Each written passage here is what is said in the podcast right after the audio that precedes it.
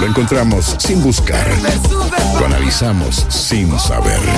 Lo disfrutamos a pesar de todo. Y te lo mostramos. El descubridor.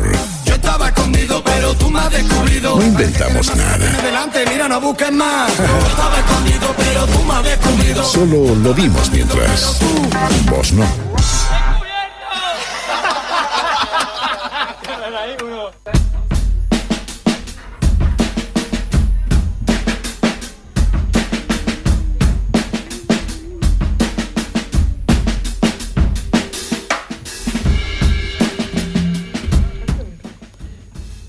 Bueno, la mejor solución para tu mudanzas es DT Mudanzas, trabajando codo a codo para sacar lo mejor de nosotros. Distribución, mudanzas grandes y pequeñas, servicio de guardabultos, todo en un solo lugar.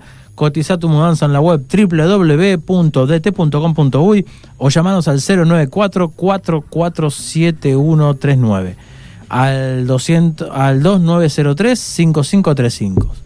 Seguimos en Instagram eh, como DT-mudanzas.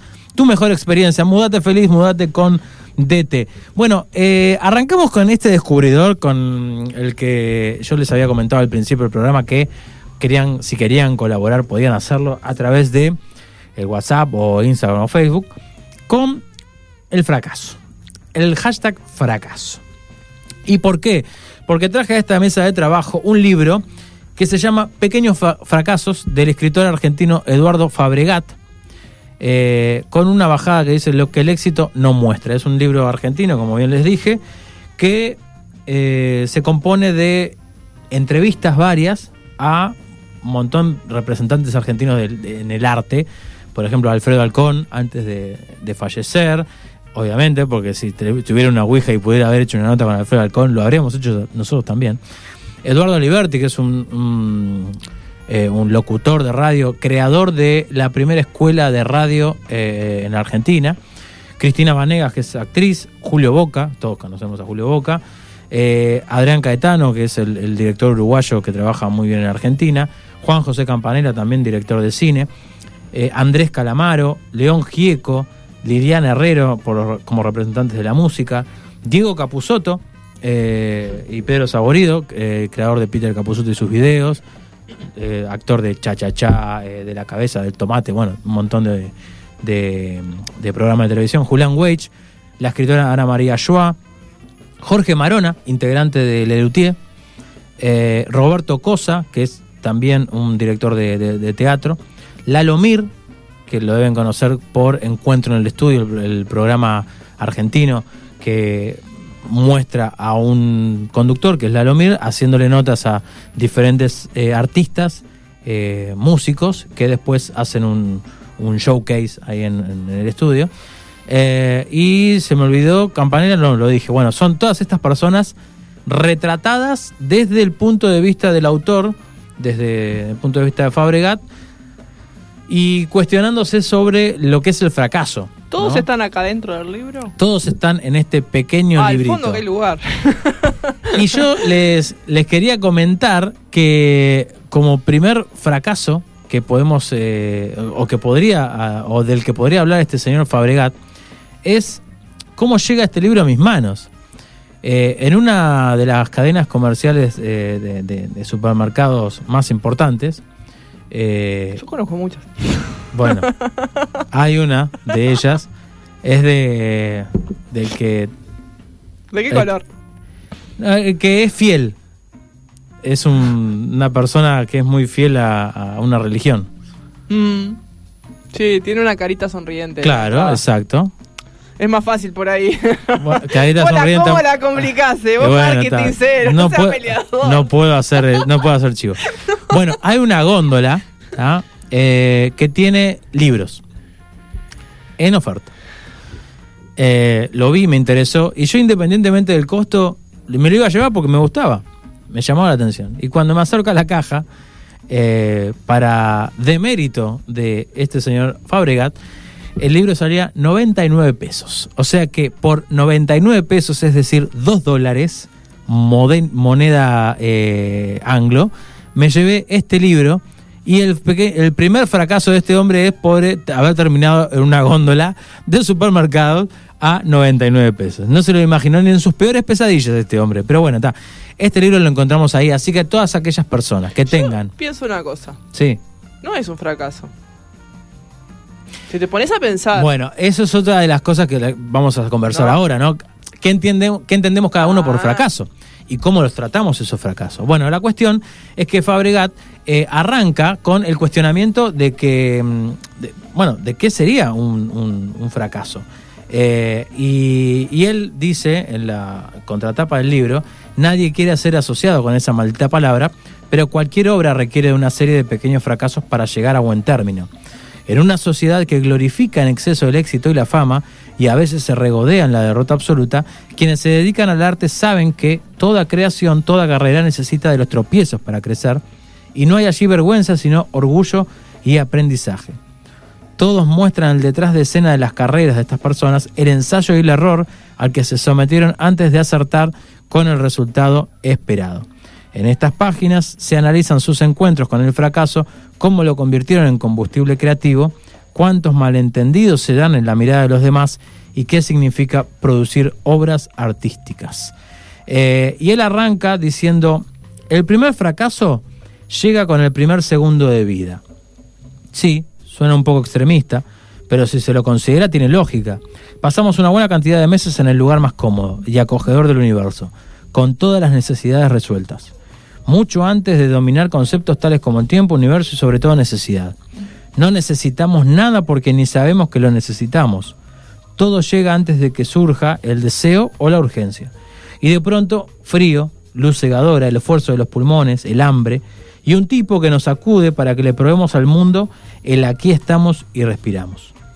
Respirar hay que respirar, peor aún, a partir de ahora hay que utilizar esa respiración para acumular en los pulmones el aire necesario para berrear, gritar, llorar para informar que necesitamos comer y beber, que tenemos algo en los pañales, que algo nos duele, con todo el amor que nos tienen nuestros padres llegarán a estar algo molestos con nosotros, por decirlo de manera elegante.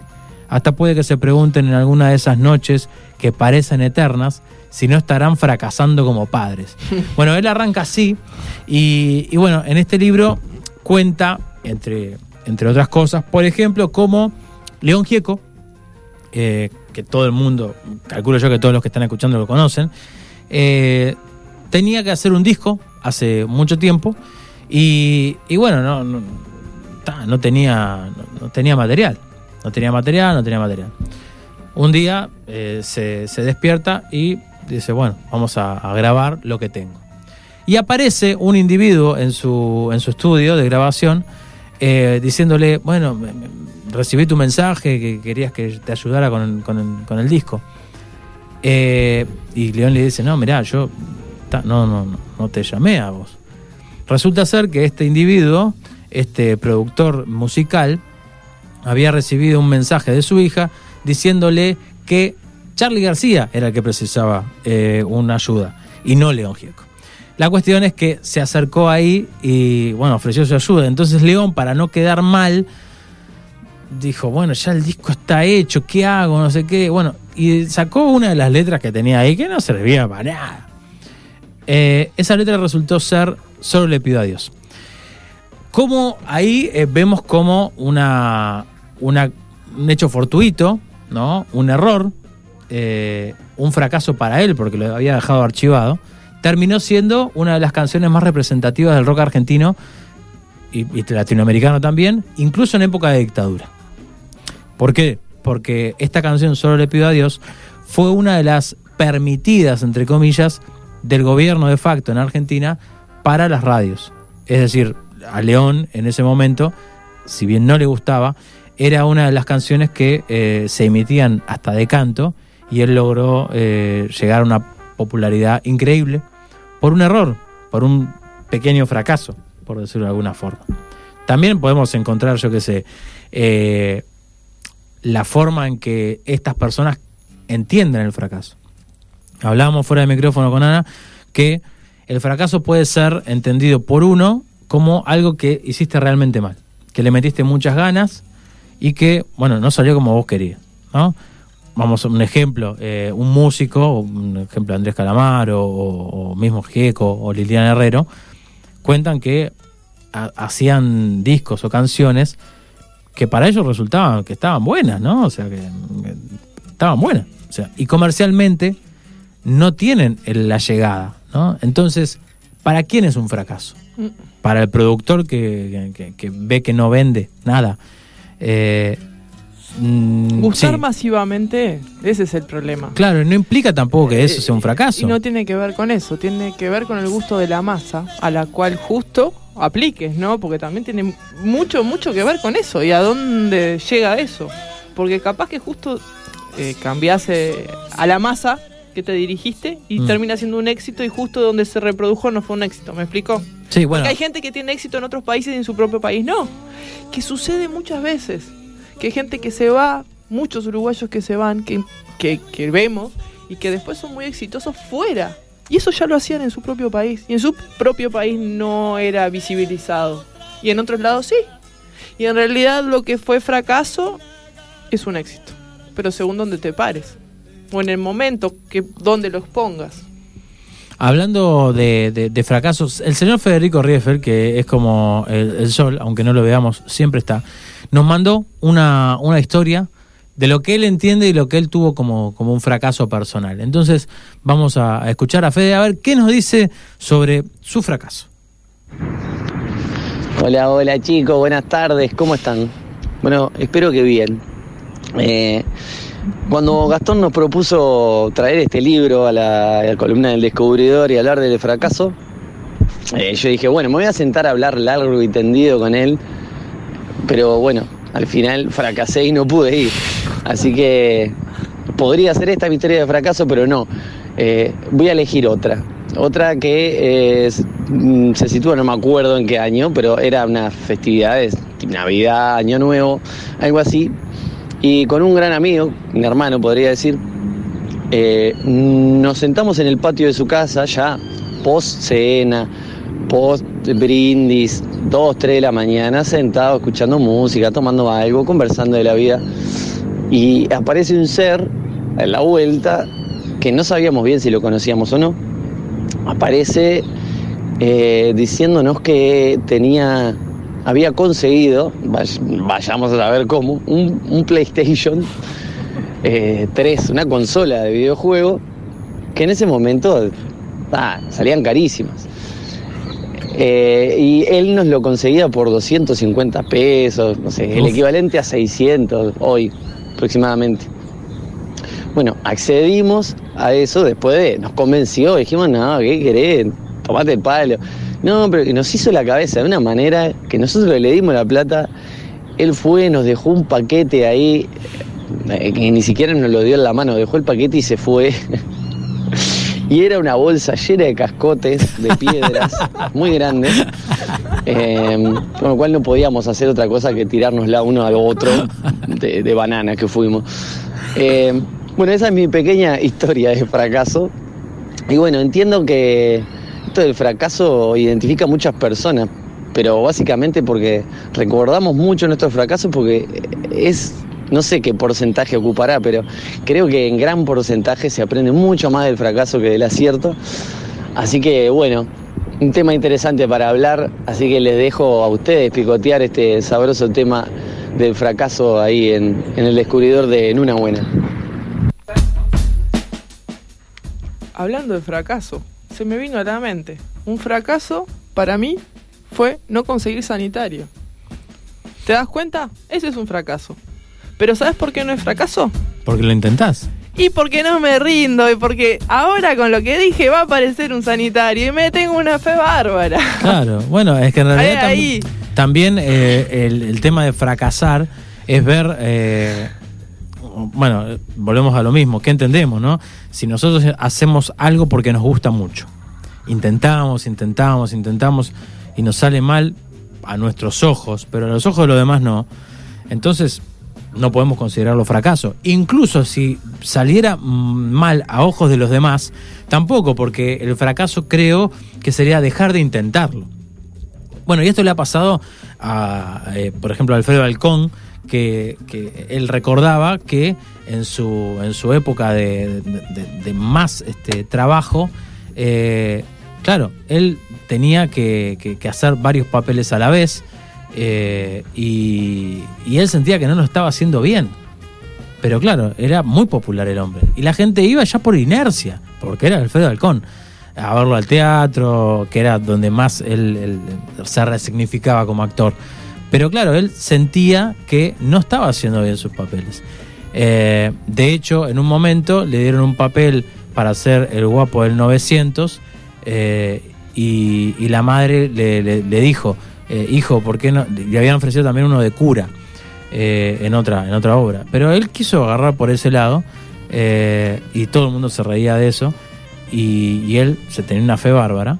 Y la madre le decía, ¿y por qué no elegiste el de cura? Vos no te, ve- no te ves como el guapo del 900, tenés que elegir el de cura y él siguió en contra de ese designio, es- en contra de esas, de esas, este, de, en contra de los demás, le metió para adelante, insistió, y si bien le fue mal con la obra, eh, él sintió que no fue un fracaso, ¿por qué? Porque fue eh, en busca de lo que él quería, él sintió que lo había hecho mal, y bueno, la mirada del otro lo hacía ver como, como un fracaso. ¿Y el fracaso de Federico acá cuál fue? ¿Comprar una cosa que no era? Exacto, comprar, cayó como un gil, Sí. porque compró una bolsa de piedras. Eso no es ser fracasado. Bueno. es ser No, tarado. igual, Claro, bueno, pero ahí está justamente eso eso. se llama comer del tupper. Justamente ahí, Fracasar era si él Es otra hubiese cosa. querido ir a comprar Claro. ese aparato y no lo consiguiera. claro, Pero bueno, ahí le trajeron un aparato. obviamente, bueno, a- él es un que no aparato, existía, pero- él es un aparato, Eh, pero está, eh, es lo que también siempre eh, puede interpretar cada uno como una, como un fracaso. Bueno, el mío fue ser jugadora de fútbol. Ajá, Porque yo juga- jugué mucho tiempo amateur. Era un gran volante tapón. pero, el Pero- tapón porque por el, porque eras enanita. Bueno, de todas maneras, jugaba de cinco, jugaba ahí. Este, siempre fui buena para los deportes por el tamaño. Ajá, Y. Pero está, había momentos que me enojaba mucho con el técnico porque fue un técnico muy especial en Artigas. Este, que él tenía muchos gurises, muchas chiquilinas. y él fue el, el precursor, digamos, del fútbol femenino en Artigas y todo eso. Y bueno, y cuando me fueron a elegir, o sea, fueron a verme de acá de Montevideo, eh, me, bueno, me quisieron traer para un cuadro importante en Montevideo. Y como yo era del otro cuadro, de los dos grandes, era del otro, dije que no. Y ahí dejé de, de jugar al fútbol. O sea que mi fracaso era, yo lo podía haber realizado, pero dije que no. Pero eso es una- un fracaso o solamente una mala decisión. Y bueno, y en realidad me sentí frustrada después. Porque después cambié de cuadro de.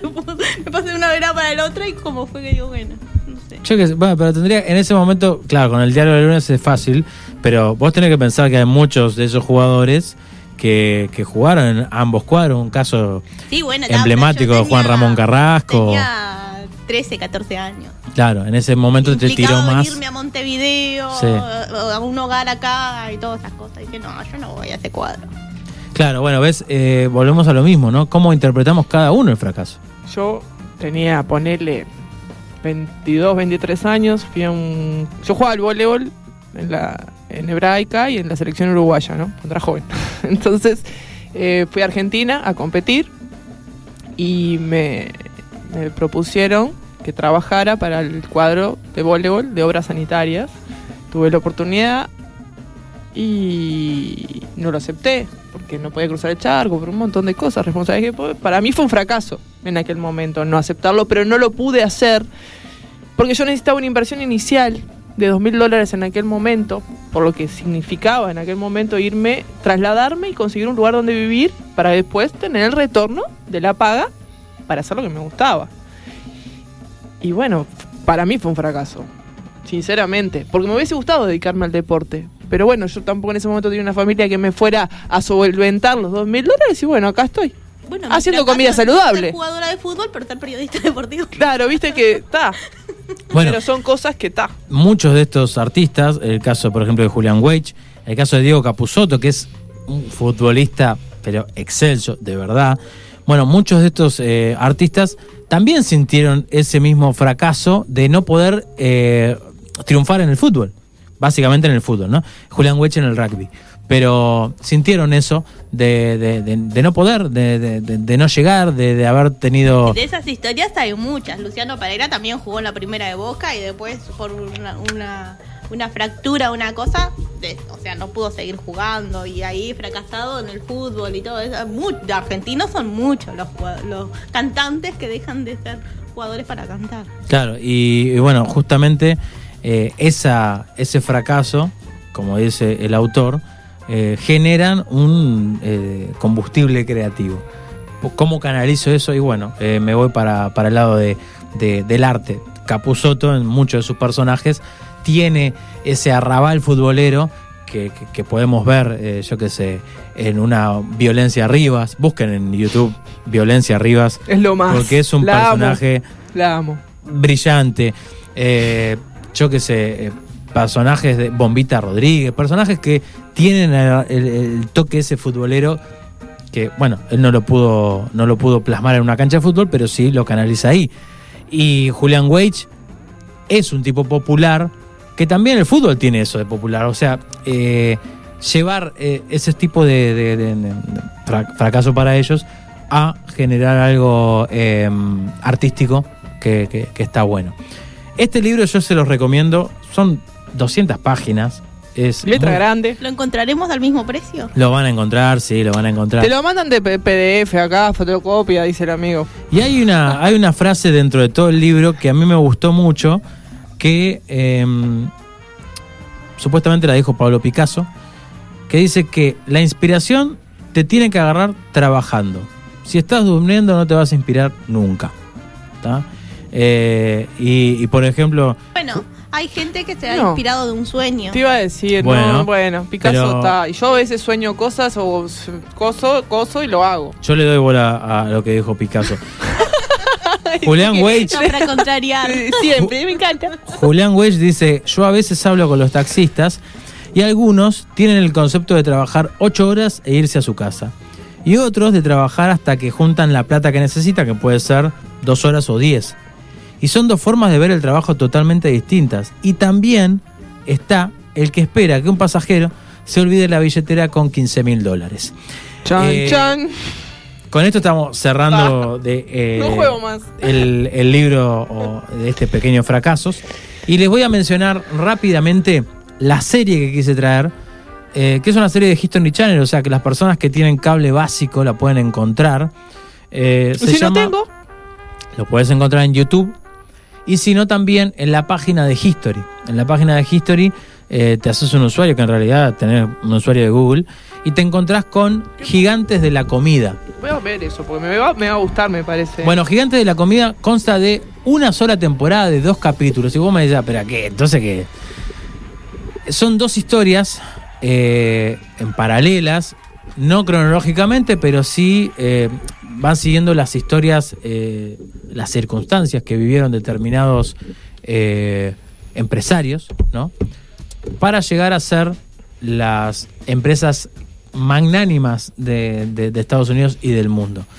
El día lunes, el día este lunes 14, se estrena la segunda temporada de Gigantes de la, de la Comida. Para que vayan haciendo boca, busquen eh, la primera, que son dos capítulos de una hora y veinte cada uno, y ahí les muestran cómo, por ejemplo, eh, el señor Pembleton, que uno se pregunta, ¿quién es? Bueno, fue el creador de la Coca-Cola. Eh, ¿Y cuál fue el fracaso de este hombre? Y el hombre lo que primero quiso hacer allá por el 1880 Remedio. era un remedio, un jarabe. Un jarabe que le salió mal. Eh, y después lo pudo comercializar hasta llegar a una venta de eh, 1.700 millones de dólares eh, mensuales en, el- en Estados Unidos. ¿Cómo puede llegar un fracaso de esos a ser lo que es ahora? Y bueno, no sé, hay que preguntarle a Pemberton y a, y a su familia. También podemos encontrar la historia de los hermanos Kellogg. Uno de ellos, eh, Otto, era médico y él buscaba eh, darle nutricionalmente a sus pacientes algo que eh, no fuera tan pesado y que contuviera todas las proteínas que necesitaba. Y él dijo, bueno, ta, voy a buscar acá, voy a buscar allá, pongo cereales de aquí, de allá, hago una barra. La cuestión es que quiso hacer una barra, le salió mal, apisonó todos las- lo- los cereales, le quedaron esos cereales crocantes, ¿tá? se los dio a los, a los, este, a los, a los enfermos y como no les pasaba mucho se los dio con leche y fue un éxito. Entonces ahí también te muestra en, esto, en estos documentales cómo haciendo, bueno, no digo la tal cagada, ay dije cagada, bueno, eh, podés llegar a, reformularlo y que sea el combustible para, para bueno, para que llegues a, a- a donde llegaron. Después está también la historia de los eh, de Hershey, Milton Hershey, el de los quises, el besito de Hershey, el chocolate. Bueno, ellos también intentaron hacer un chocolate eh, que no se derritiera. ¿Pero por qué? Porque ellos nacieron en época de guerra mundial. Entonces, para llegar a los eh, soldados americanos eh, y llevarles comida y algo nutritivo y potente, ¿qué hicieron? Hicieron los chocolates que no se derretían con, con, bueno, las condiciones adversas climatológicas. Intentaron un montón de tiempo y bueno, llegaron a, lograr esa barra y alimentar al ejército norteamericano en, la época de la Primera Guerra, por los años, per- perdón, la Segunda Guerra, 1940 por ahí, y llegaron a ser un boom, porque ese mismo chocolate lo llevaron a los M&M, porque era el único chocolate que en, en el eslogan se derrite en tu boca y no en tu mano.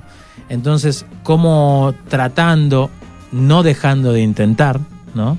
Llegás a lograr algo que no solamente le sirvió a unas personas en un momento determinado, sino que a, a los efectos de, de- de- de- de continuarlo en el tiempo, obviamente, hoy son pioneros y, y- y ese eslogan sigue, sigue resonando. Eh, también van a encontrar la, mm, la historia de Henry Haynes, que es el de los eh, aderezos, el del ketchup y demás, y de los hermanos McDonald's, que ahí sí podemos hablar de un fracaso, porque hicieron una mala elección a la hora de desprenderse de, de su marca.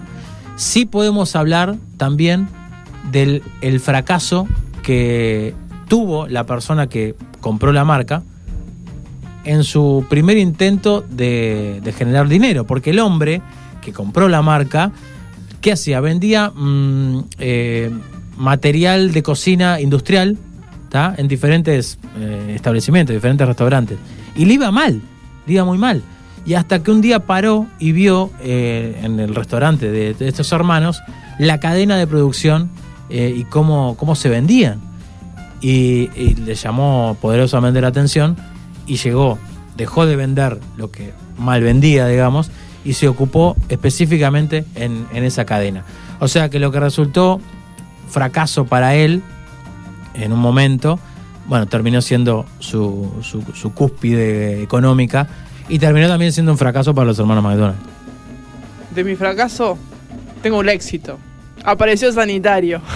Bueno, brillante. ¿Eh? Aplaudamos al sanitario. pedimos al viernes con un sanitario más que va a ir a casa, gracias a los que están del otro lado y Bien. cooperan con la causa. Ya no es un fracaso, gente. Me voy a despedir porque tengo menesteres en casa, Está perfecto, igual vamos a ir a una pausa. Ahora. pero ahora viene Franco. Está. Pero yo quería saludar ¿A quién quería saludar? a los que me escuchan. Ah, bueno, por supuesto. Porque me voy. Está, saludarlos. Y vuelvo el viernes. Bueno. Si quiere. Si, si quiere el, el productor malo. Porque mirá que. A mí, me, a mí me, me entienden de productor malo, pero yo les abro la puerta encantado acá de este estudio cálido.